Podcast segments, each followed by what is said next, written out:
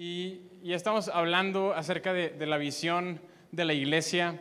Y, sabes, creo que es algo un tanto retador porque creo que todos vivimos en una cultura donde todos tienen algún tipo de experiencia con algún tipo de iglesia.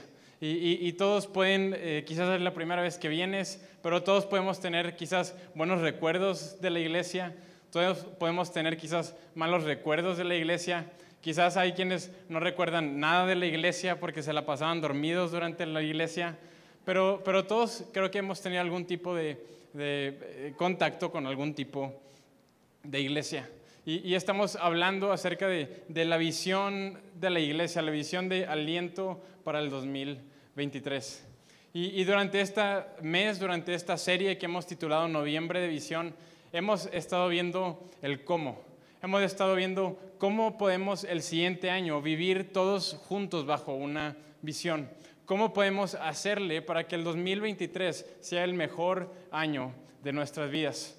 Y, hemos aprendido el cómo, aprendimos número uno que todo comienza con Dios, aprendimos número dos que hay que abrazar una visión y número tres aprendimos que el amor es nuestra meta.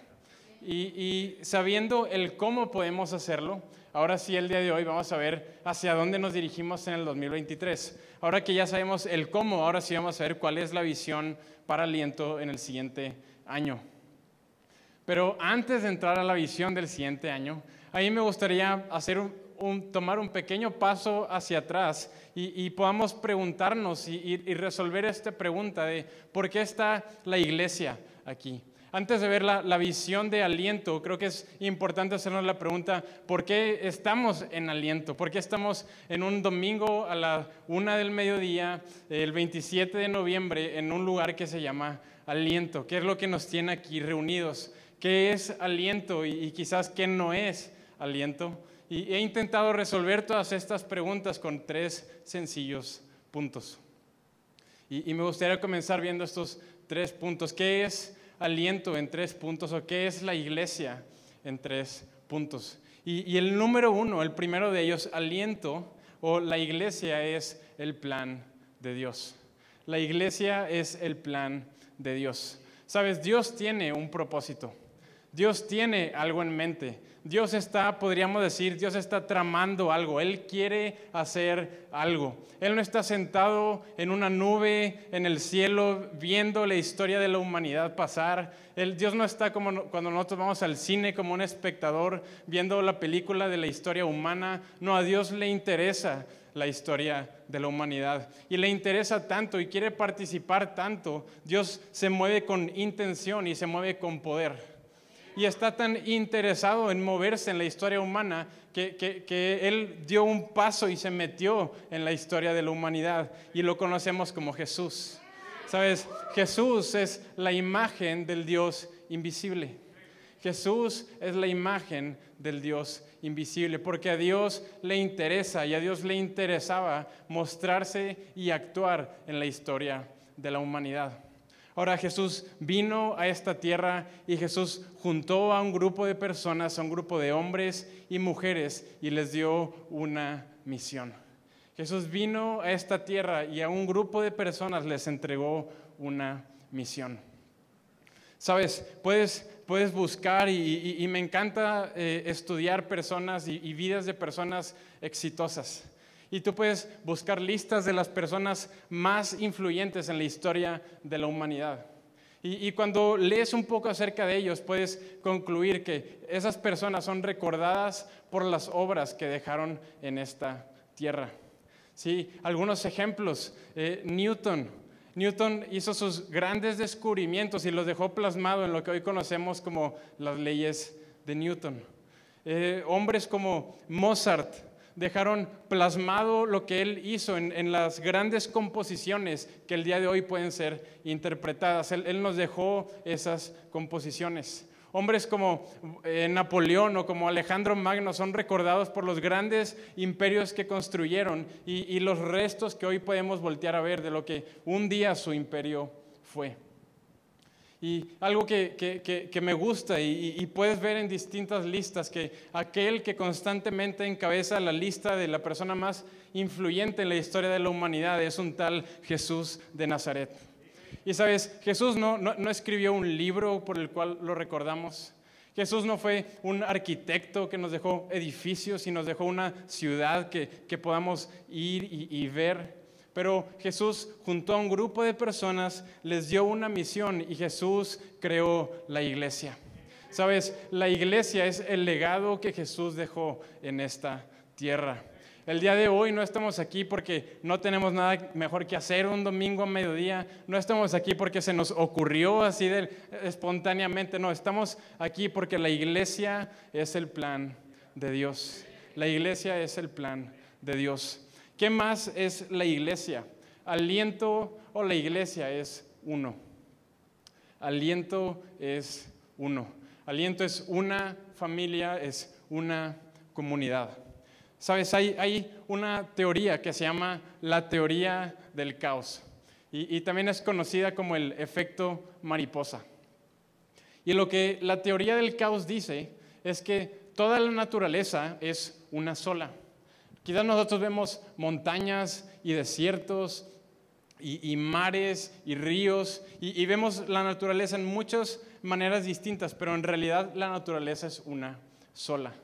Y lo que esta teoría eh, eh, postula es que la, naturaleza al ser una y al estar interconectadas en, un sistema tan complejo, pequeñas acciones, pequeños cambios pueden crear enormes resultados, pueden crear enormes consecuencias.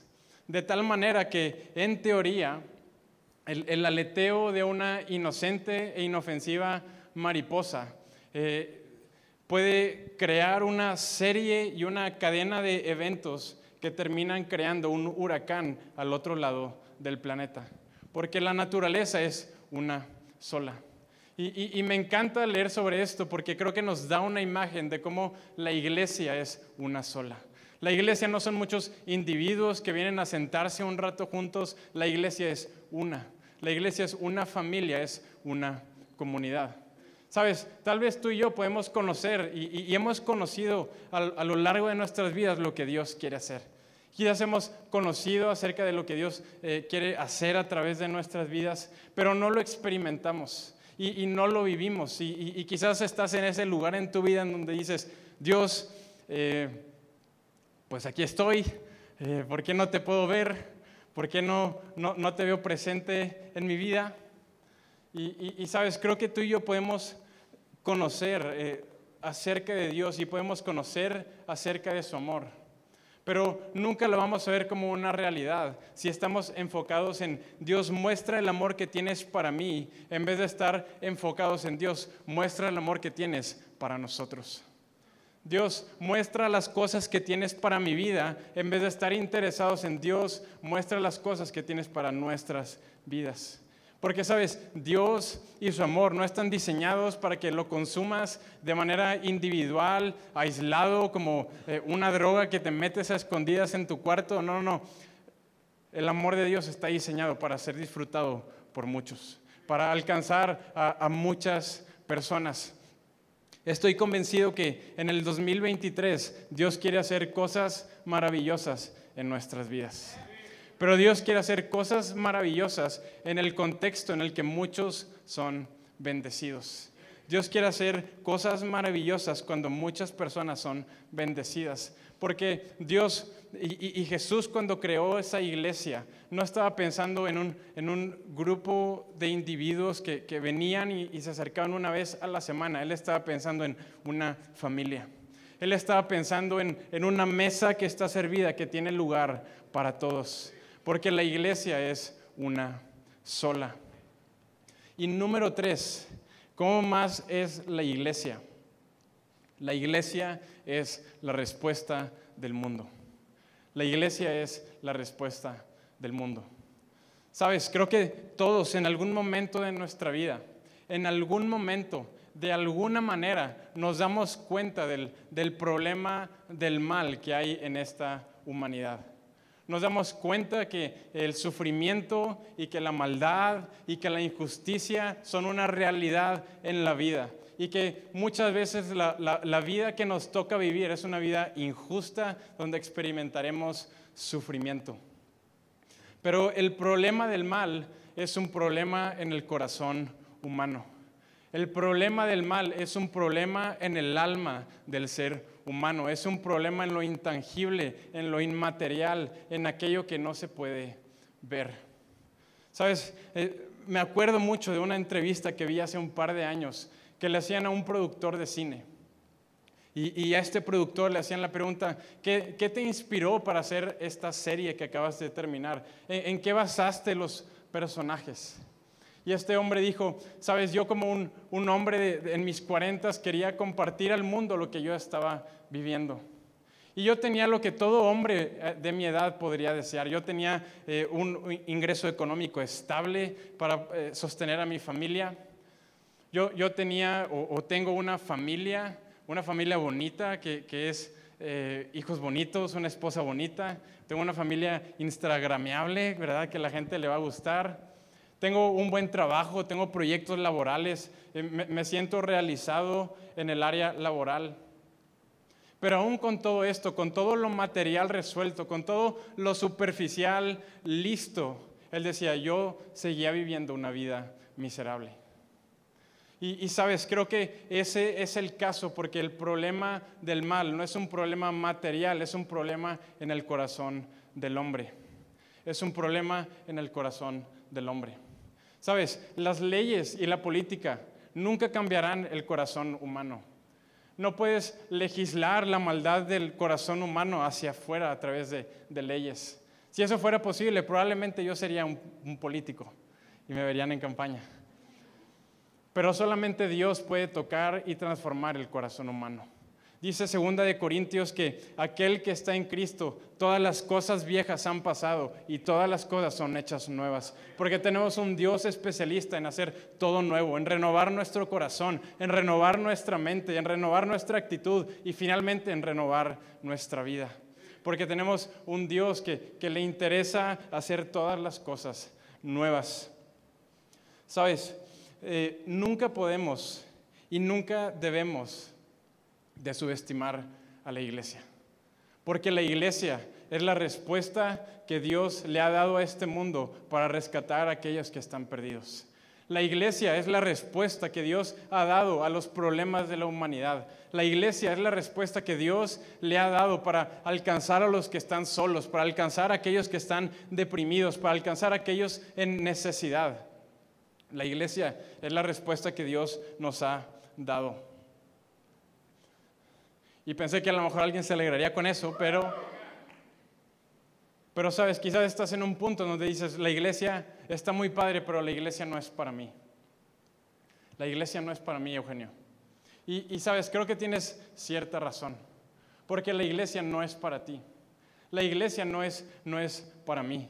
Si, si estás aquí el día de hoy, me voy a atrever a decir, la iglesia no es para ti. Porque la iglesia somos nosotros y la iglesia está para servir al mundo. La iglesia no es para nosotros, la iglesia es para amar y para servir a nuestra ciudad. La iglesia no es para mí y para satisfacer mis deseos. Yo soy la iglesia y la iglesia está para servir a esta ciudad de Monterrey.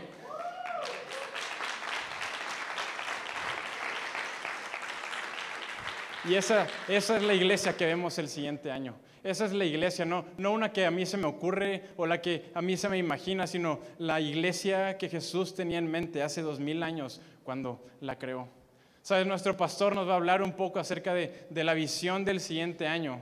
Pero ¿para quién es esta visión? Esta visión es para aquellos que están listos de dejar de venir a la iglesia y están listos para comenzar a ser la iglesia que Jesús imaginó. Gracias, Eugenio. Me encanta esto. ¿Sabes por qué? Me encanta esto porque como iglesia somos el plan de Dios. Y no hay nada, escúchame, no hay nada más emocionante que sentirte parte de algo más grande. Qué aburrido cuando tú tienes todo dominado, todo controlado, todo planeado, todo ya está. Qué aburrido.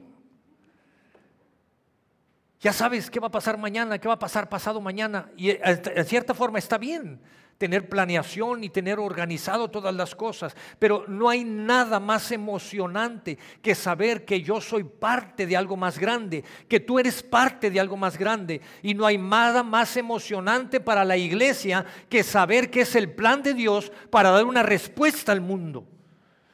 Y eso es momento para que podamos nosotros sentir el gozo y poder tomar la palabra de Dios y vivir la palabra de Dios. Ahora es, nada más cuestión de voltear a ver y leer el libro de los hechos. ¿Qué fue lo que hizo Dios cuando nació la iglesia?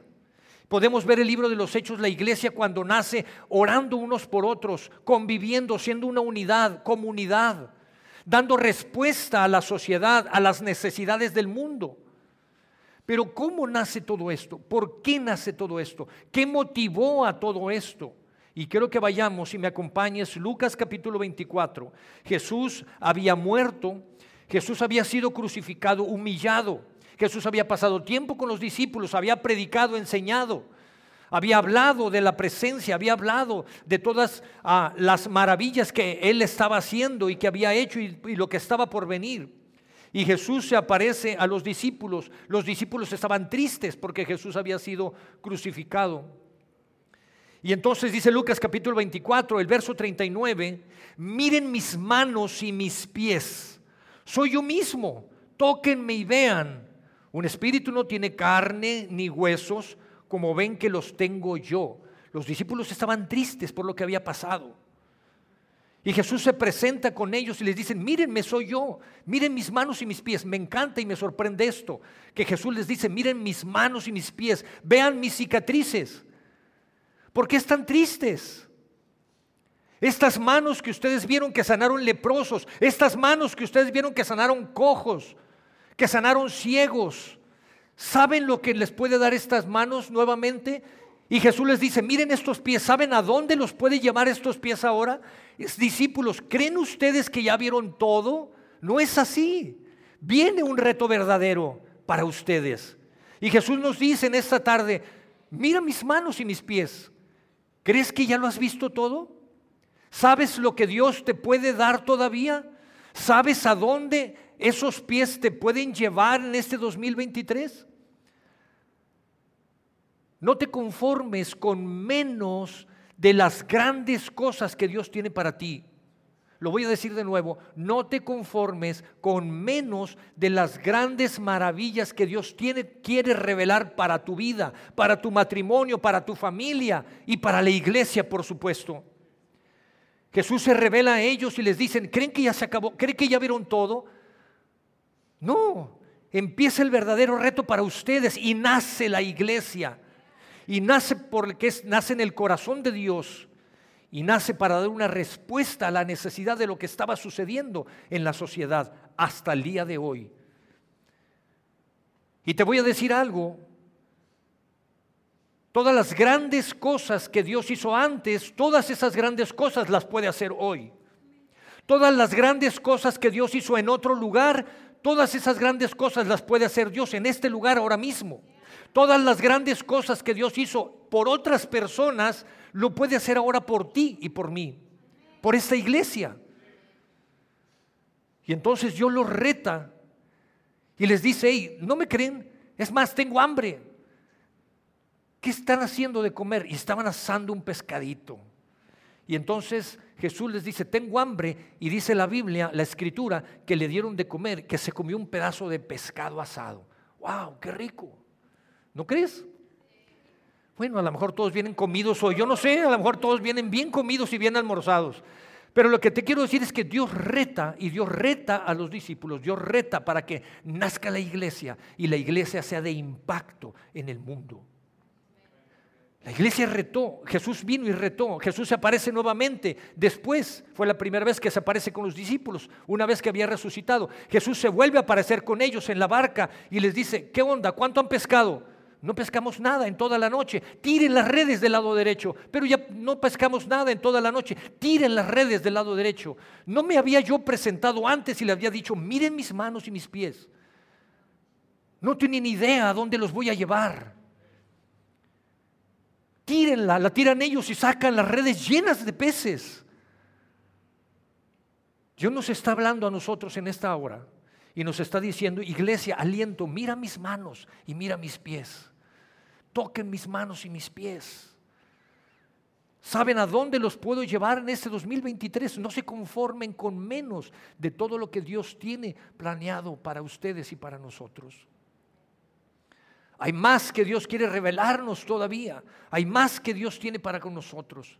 Sabes, hace años atrás, unos buenos años atrás, ah, estando yo en casa, estaba yo dormido, eran las 3 de la mañana y me despertó, diciembre, un diciembre, hacía tanto frío ese diciembre. Y me despertó el frío, vi el reloj 3 de la mañana y tú sabes, ¿cuántos papás sabemos acá? Uno nada más. No nieguen a sus hijos. O están dormidos, no me nieguen a sus hijos. Y, tú sabes, papás y mamás, no hay nada, nada eh, eh, más que nos preocupe que nuestros hijos. Haríamos lo que sea por nuestros hijos. ¿Están conmigo? Haríamos lo que fuera por nuestros hijos. Nuestra propia vida daríamos por nuestros hijos. Yo recuerdo ese día, a 3 de la mañana me desperté, tenía mucho frío y lo primero que pensé fue en mis hijos. No están como están ahora, pero eran más pequeños. Y lo primero que hice fue ir a ver a mis hijos, por supuesto. Estaban en su cuarto, cada uno en su cama, dormían en ese entonces en un mismo cuarto y recuerdo verlos destapados, hechos bolita titiriteando de frío y eso le duele a cualquier papá. ¿Cómo es, que, ¿Cómo es que no los tapamos? Y empiezas a pensar una serie de cosas. Los tapé, estuve con ellos, me aseguré que estuvieran tapados. Cuando regreso a mi cama, a mi cuarto para dormirme, Dios me habla y me impresiona mi corazón y dice, así como los viste, yo tengo el control de todas las cosas.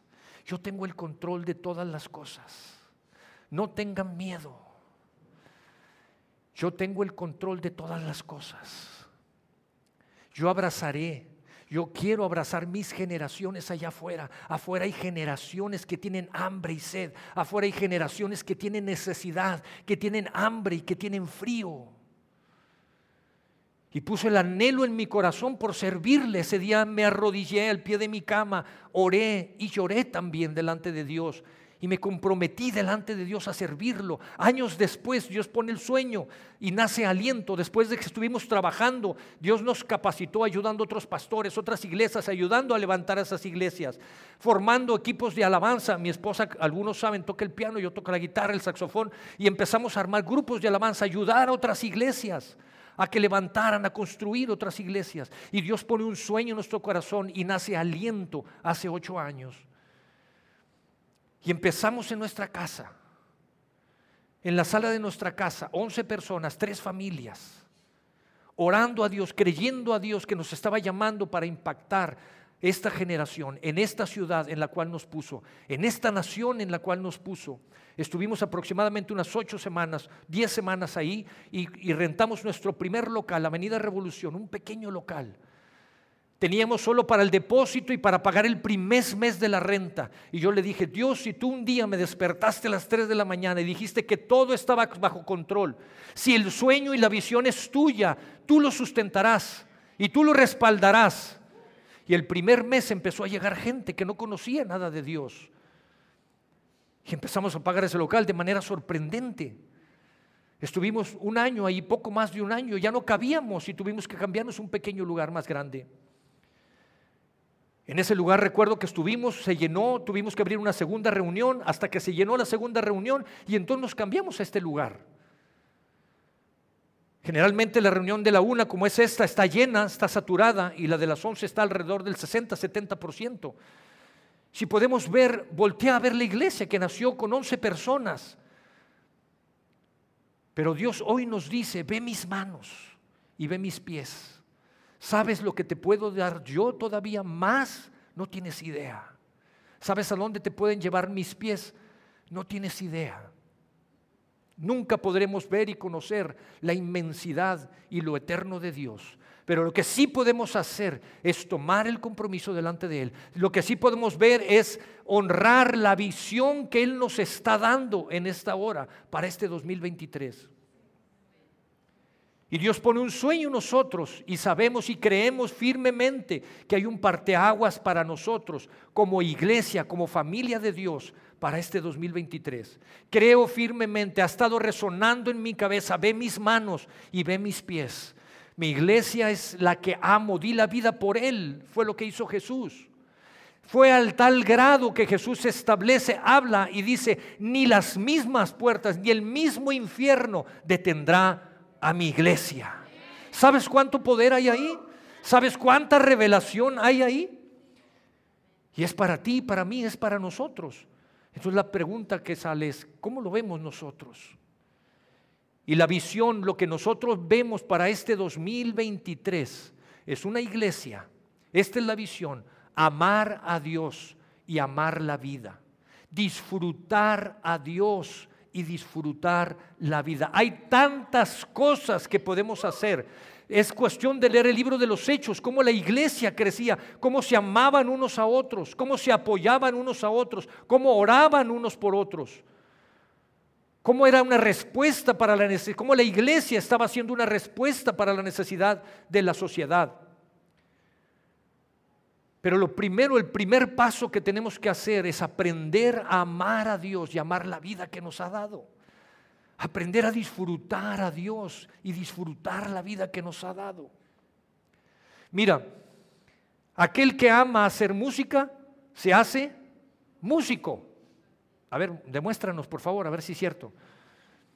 Aquel que ama el deporte se hace deportista y tenemos excelentes deportistas aquí en Aliento, ¿sí? Uy, qué bárbaros. Tenemos excelentes deportistas aquí. El que ama el dinero se hace materialista. El que ama el alcohol se hace alcohólico. Y el que ama a Dios, no, no se hace Dios, no te emociones.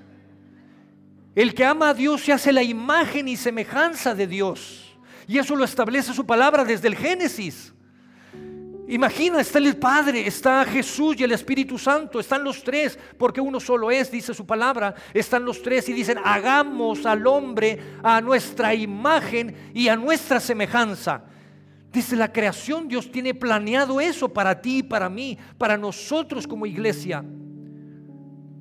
Y cuando nosotros amamos a Dios, cuando nosotros amamos a Dios, entonces nos es revelado, es revelado en nosotros la imagen y semejanza de Dios. ¿Por qué? Porque Dios dice su palabra que todo lo creó, se dio cuenta que era bueno. Estoy en Génesis. Él creó los cielos, la tierra, el sol, el mar, las estrellas. Y se dio cuenta que todo era hermoso y amó lo que hizo y dice que el séptimo día Él disfrutó de lo que hizo. Y si tú y yo como iglesia somos a su imagen y semejanza, entonces podremos, tenemos la capacidad de amarlo y tenemos la capacidad de disfrutarlo, de amar la vida que nos ha dado y de disfrutar la vida que nos ha dado. Eso es cómo sucede. Esa revelación de su imagen y semejanza sucede cuando nosotros tomamos la decisión, cuando abrazamos la visión. Y nosotros estaremos trabajando todo el año, construyendo como iglesia todo el año. Es algo que construimos todos. Aprendamos a amar a Dios y a disfrutar a Dios. Aprendamos a amar la vida y a disfrutar la vida. Este es algo que construimos todos juntos. Y yo te invito para que abraces la visión. Mira, la iglesia no se detiene, la iglesia sigue caminando, la iglesia sigue creciendo. Y yo te invito para que te unas y abraces la visión. Si alguien dice, yo no lo hago, yo decido no hacerlo, la iglesia no se detiene, la iglesia sigue caminando porque es, le costó la vida a Jesús. Porque es el plan de Jesús y es la respuesta de Jesús para esta sociedad. Así es que yo te invito para que abraces esta visión este año. Estaremos trabajando juntos. Nos encantaría, nos encanta poder ver, ser iglesia juntos. Las familias que estamos aquí somos los que la formamos y lo que construimos. Ahora, ¿cómo se ve una iglesia que abraza esta visión? ¿Cómo se ve la iglesia abrazando esta visión? Mauricio. ¿Alguien está contento del día de hoy? ¿Alguien está emocionado de estar en un domingo como este? ¿Cómo, cómo se ve una iglesia que abraza esta visión? ¿Cómo, ¿Cómo se ve una iglesia que ama a Dios y ama la vida? ¿Disfruta a Dios y disfruta la vida? Bueno, se ve como una iglesia que está dando fruto. Se ve como una iglesia que da fruto. Se, ve como una iglesia en donde cosas buenas suceden, porque estamos aquí para dar fruto. Estamos aquí para que cosas buenas sucedan en nuestra iglesia, en nuestras familias, en esta comunidad y en esta ciudad. Y si vamos a abrir las puertas, mi amigo, el siguiente año, si vamos a darle con todo, las, las 52 semanas de 2023 va a ser para dar fruto y para que cosas buenas sucedan. Entonces, una, una- una iglesia que abraza esta visión es una iglesia que da fruto. Porque la visión no- nos pone en la tierra correcta para dar fruto. La, visión te pone a ti, a tu familia, pone tu matrimonio, pone a tus hijos y nos pone a todos juntos en la tierra correcta para dar buen fruto. La, visión trae propósito. La visión trae propósito. Aquí en Aliento creemos que Dios nos ha dado a todos y cada uno de nosotros cinco propósitos. Y cuando tú y yo nos enfocamos en esos cinco propósitos, cuando tú y yo nos esforzamos, esa, esa es nuestra dirección, ponemos ahí nuestra pasión, nuestro tiempo, nuestros recursos. Cuando ponemos ahí nuestra vida y cumplimos esos propósitos, se, ma- se materializa la visión. Cuando, cuando cumplimos esos propósitos, vemos, disfrutamos la visión. Entonces, hoy, hoy voy a cerrar hablándote acerca de esos cinco propósitos. ¿Estamos listos? Eh, eh, El primer propósito es amar a Dios. Número uno, amar a Dios. ¿Cómo se ve una iglesia que, que abraza esa visión? Y claro, está conectada. La, la- primera línea empieza a amar a Dios. Una- iglesia que abraza esta visión es una iglesia que ama a Dios. Ahora, en, en- en la Biblia encontramos una palabra que describe lo que es amar a Dios. Me encanta, es una, es una palabra que nos conecta, que nos describe cómo se ve amar a Dios y esa palabra es adoración. ¿Puedes decir conmigo adoración? Adoración es amar a Dios. Cuando adoramos a Dios, lo estamos amando, lo estamos conociendo. Vemos una iglesia que ama apasionadamente a Dios. Lo que eso significa es que vemos una iglesia que adora apasionadamente a Dios. Porque cuando lo adoramos, lo estamos amando. El camino al corazón de Dios, mi amigo, es la adoración. Vemos, vemos tiempo, tiempos de adoración en nuestra iglesia llenos de pasión. La adoración es tan importante para Dios y tan importante para nosotros aquí en Aliento que todas las reuniones empezamos con eso. ¿Te has dado cuenta? Hoy no fue la excepción. Y vemos una iglesia en donde nuestros tiempos de adoración, nuestros tiempos de alabanza son tiempos de pasión, de libertad, de vida, de energía, de poder. No vemos una iglesia apática, mi amigo. No vemos una iglesia de brazos cruzados y en silencio. Vemos una iglesia ruidosa. Vemos una iglesia que sabe a lo que viene. Vemos una iglesia que adora con pasión, que se deleita en la presencia de su Dios.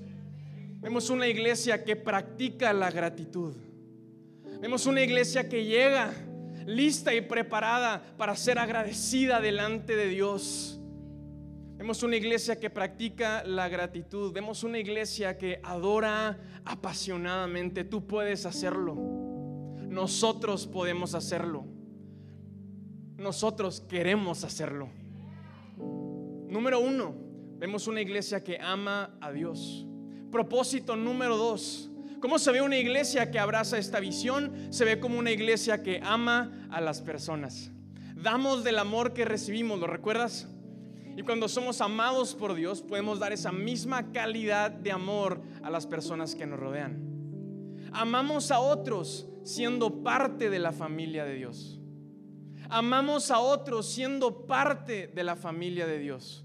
Cuando abrimos nuestros ojos a esta verdad, de que la iglesia es la familia de Dios, de que es el legado de Jesús en la tierra. Cuando abres, cuando tu corazón es impresionado por esta verdad, la iglesia no es un edificio, la iglesia no es una religión, la iglesia no es, no es, no es solamente un domingo, no es, no es una reunión, la iglesia es la familia de Dios.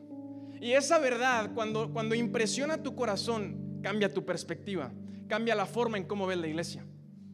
Ahora me encanta esta conexión que encontramos en la Biblia. La Biblia conecta a la iglesia con un cuerpo.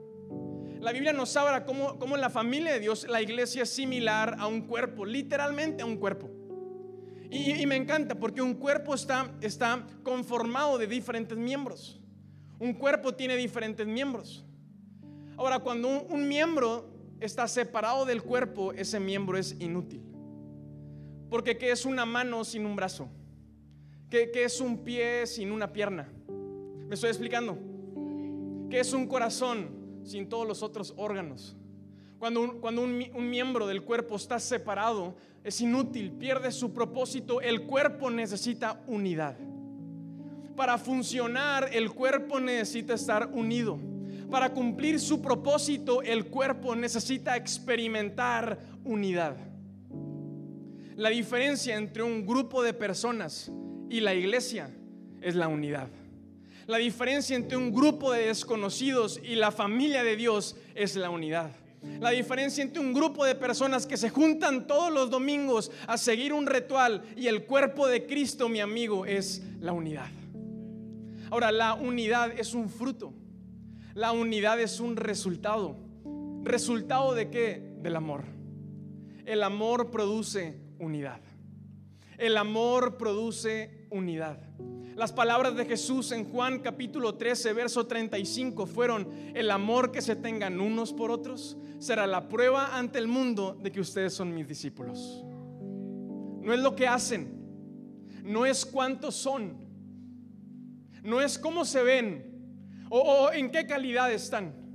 Es el amor que se tienen los unos por los otros. El amor produce unidad y cuando el cuerpo está unido cumple su propósito. La iglesia de Dios es una familia. Y cuando eres impactado por esta perspectiva, te das cuenta que no se trata de cómo la iglesia puede servirme, se trata de cómo yo puedo servir a la iglesia. No se trata de cómo la iglesia cumple mis caprichos. No se trata de cómo la iglesia tiene que hacer un gran esfuerzo para mantenerme a mí y a mi familia contenta. Se trata de cómo yo y mi familia construimos la iglesia. La iglesia es una familia. Y sabes, las palabras de Jesús fueron, hay más bendición en dar que en recibir. Y uno construye familia sobre esas palabras. Yo no amo a mi familia por lo que mi familia puede darme, amo a mi familia por todo lo que yo le he dado a mi familia. Yo no amo a mi familia por todas las cosas que consigo por esa familia, amo por todo lo que he dado, todo lo que me he invertido por ellos, por eso los amo, porque hay mayor bendición en dar que en, recibir. Y lo mismo sucede con la iglesia. Se me está acabando la voz, pero voy a darle. Ah, lo mismo sucede con la iglesia. No se trata de cómo tú y yo la consumimos, se trata cómo tú y yo la construimos. Se trata de cómo tú y yo la construimos. Y la, construimos siendo parte de la familia de Dios, amándonos unos a otros. Hay personas que hoy están decepcionadas de su familia, decepcionadas de la iglesia. Es que no cumplieron con mis expectativas. Es que no recibí lo que yo esperaba. Es que mis papás, es que la iglesia, es que los pastores. Mi amigo, es que estás entendiendo el juego al revés. No se trata de lo que recibes, se trata de lo que das. Y cuando das, construyes. Cuando das, te involucras. Cuando das, te siembras. Cuando das, te inviertes. Y hay mayor bendición en dar que en recibir. Amar a las personas. Es el segundo propósito. La visión trae propósito. Número tres, madurar nuestro carácter. Me encanta este propósito. Madurar nuestro carácter. Una, una iglesia que abraza esta visión es una iglesia que está dispuesta a madurar.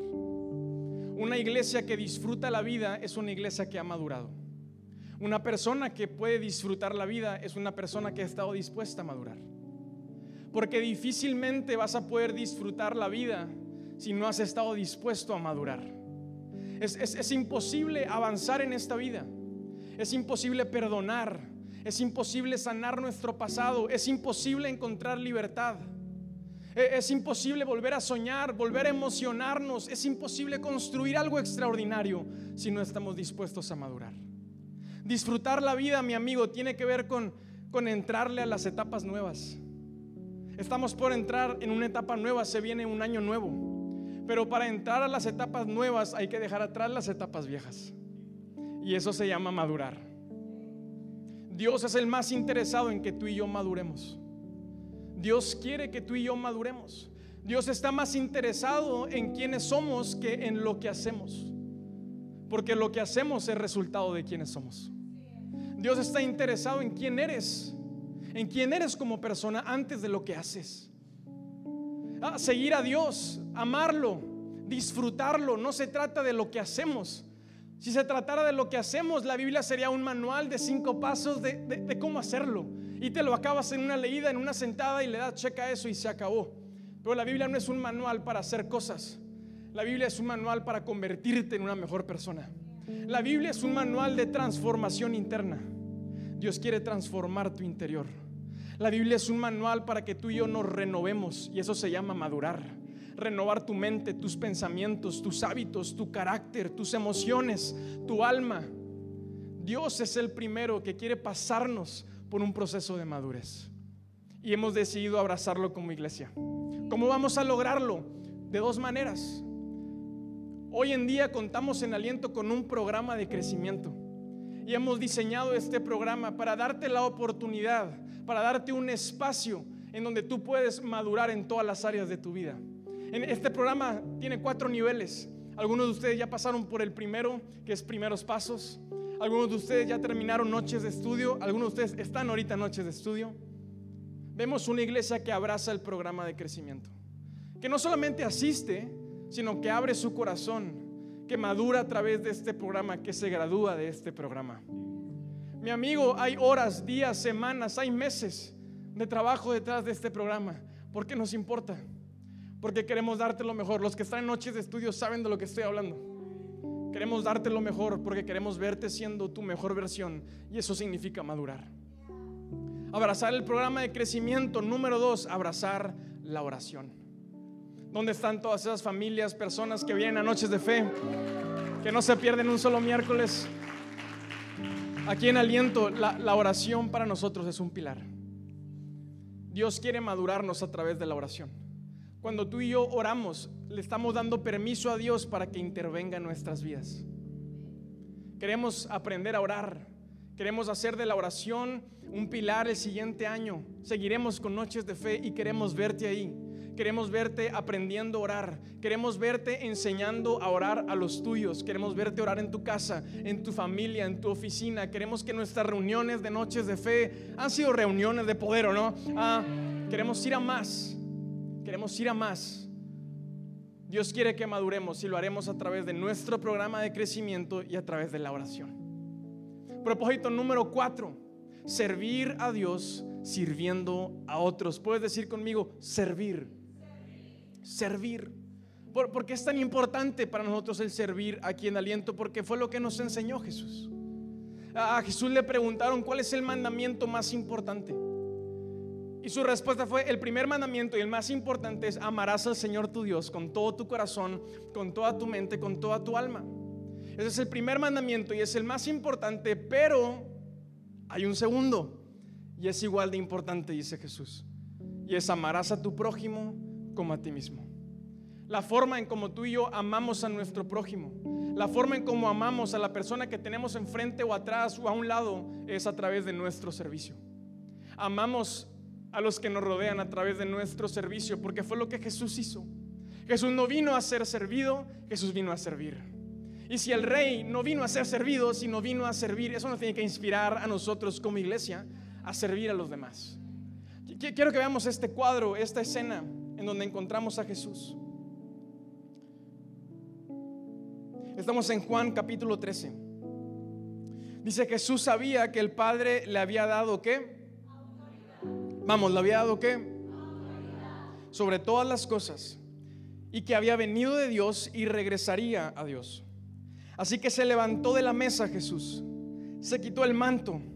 Se ató una toalla a la cintura y echó agua en un recipiente Luego comenzó a lavarles los pies a los discípulos. Quiero que veas esta escena.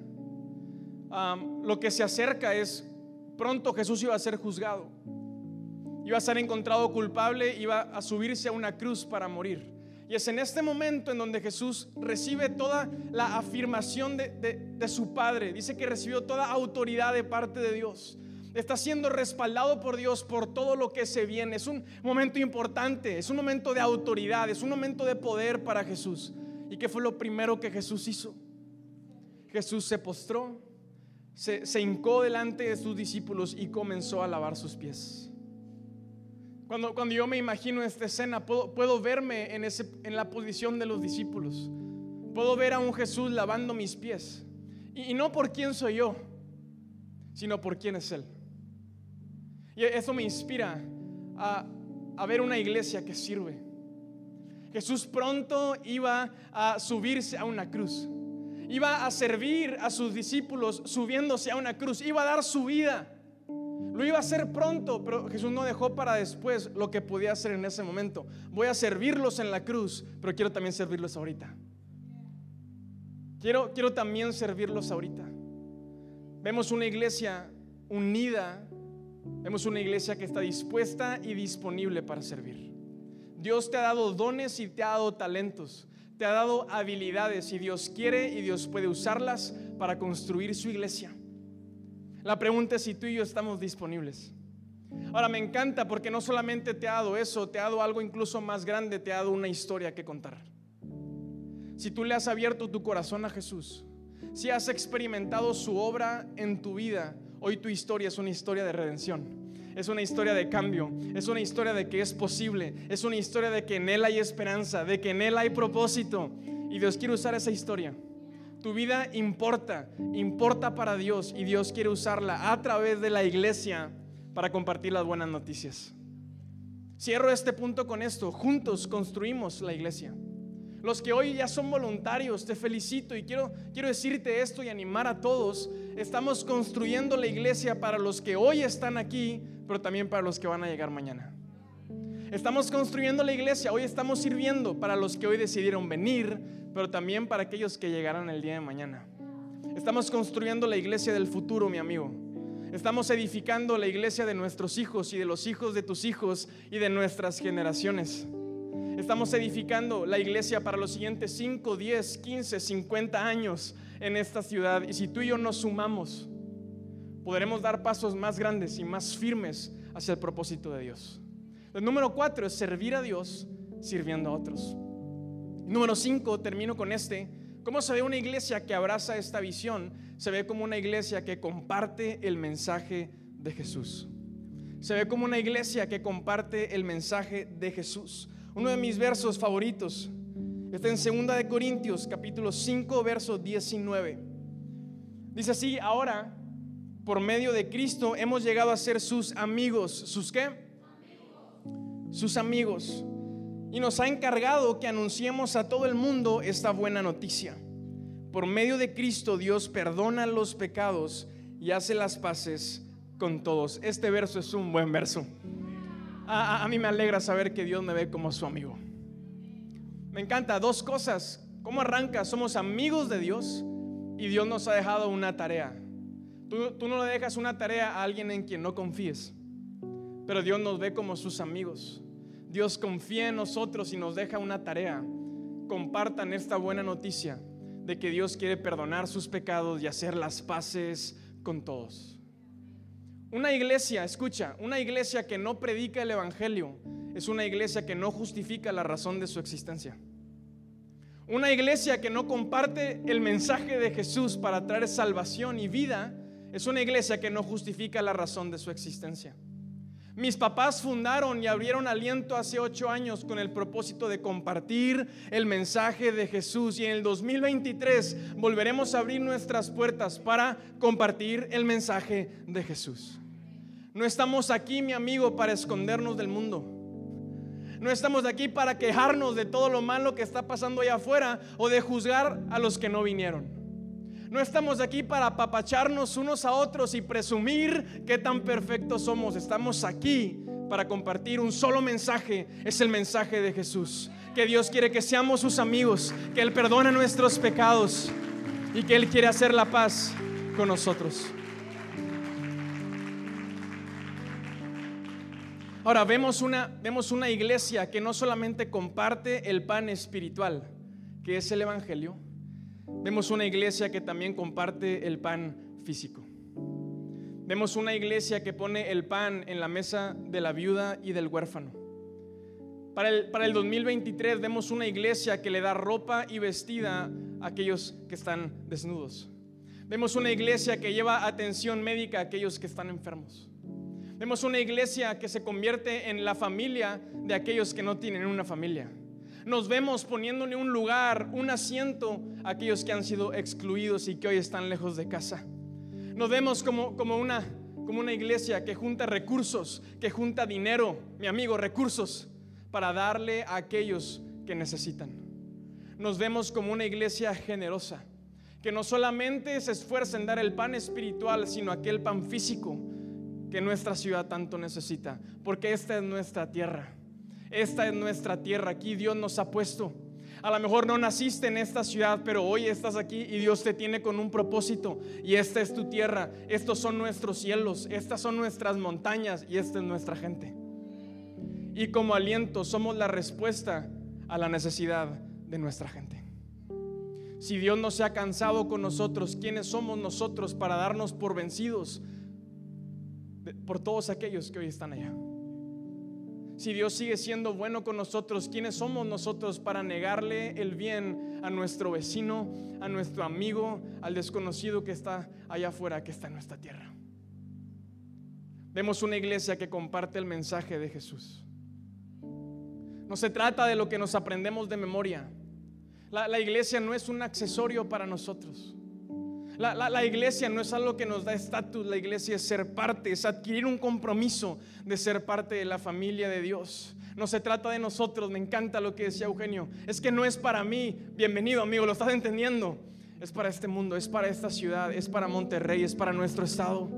Es para tus amigos, para tu familia, es para tus generaciones, para tus empleados, para tu jefe, es para todos aquellos, tus compañeros de clase en la universidad, para tus maestros, para aquellas personas que Dios ha puesto en esta tierra junto con nosotros.